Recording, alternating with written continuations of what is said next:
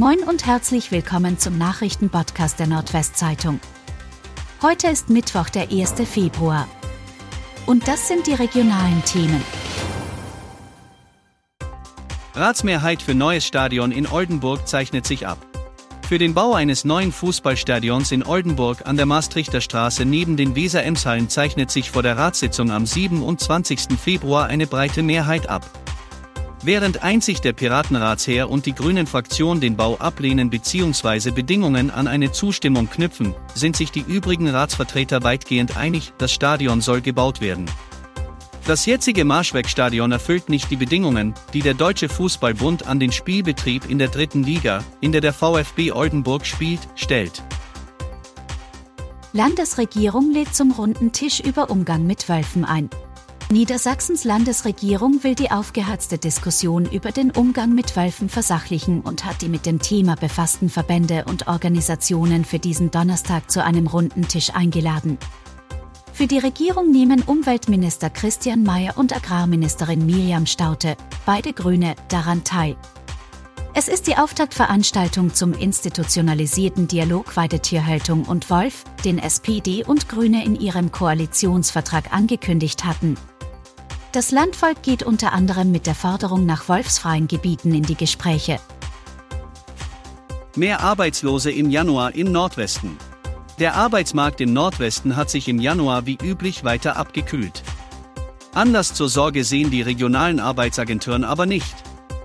Wie aus ihren am Dienstag veröffentlichten Zahlen hervorgeht, waren im Oldenburger Land und in Ostfriesland insgesamt 51.027 Menschen arbeitslos. Demnach gab es Anfang des Jahres 3819 mehr Arbeitslose als noch im Dezember und 4014 mehr als vor einem Jahr. Besonders deutlich war der Anstieg in Ostfriesland und an der Küste. Lastwagen verliert auf A1 Hühnerkot. Ein Lastwagen hat auf der Autobahn 1 im Landkreis Fechter Hühnerkot verloren. Die stinkende Fracht verteilte sich am Dienstagmittag auf der Fahrbahn an der Auffahrt Neunkirchenfürden und auf der A1 in Richtung Süden. Die Auffahrt und die A1 wurden in dem betroffenen Bereich voll gesperrt, wie die Polizei mitteilte.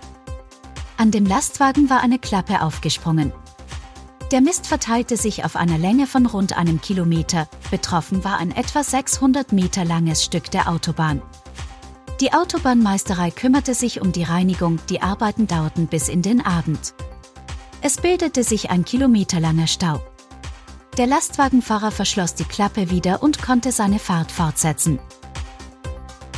Räuber überfallen Obdachlosen in Bremen. Ein 61 Jahre alter Obdachloser ist in der Bremer Innenstadt von zwei Räubern überfallen worden. Die beiden jungen Männer nahmen ihm in der Nacht zum Dienstag das Mobiltelefon ab, wie die Polizei am Dienstag mitteilte. Ein französischer Tourist vertrieb die Angreifer. Der Obdachlose saß unter den Rathausarkaden auf einer Bank, als sich ihm die beiden Männer näherten und auf ihn eintraten und einschlugen. Sie durchsuchten seine Jacke, bevor sie ihm das Handy raubten. Der 38 Jahre alte Franzose wurde auf die Auseinandersetzung aufmerksam und schrie die Angreifer an, woraufhin das Duo mit der Beute zu Fuß in Richtung der Liebfrauenkirche flüchtete. Das Opfer erlitt leichte Verletzungen und musste vor Ort von Rettungssanitätern behandelt werden. Und das waren die regionalen Themen des Tages. Bis morgen!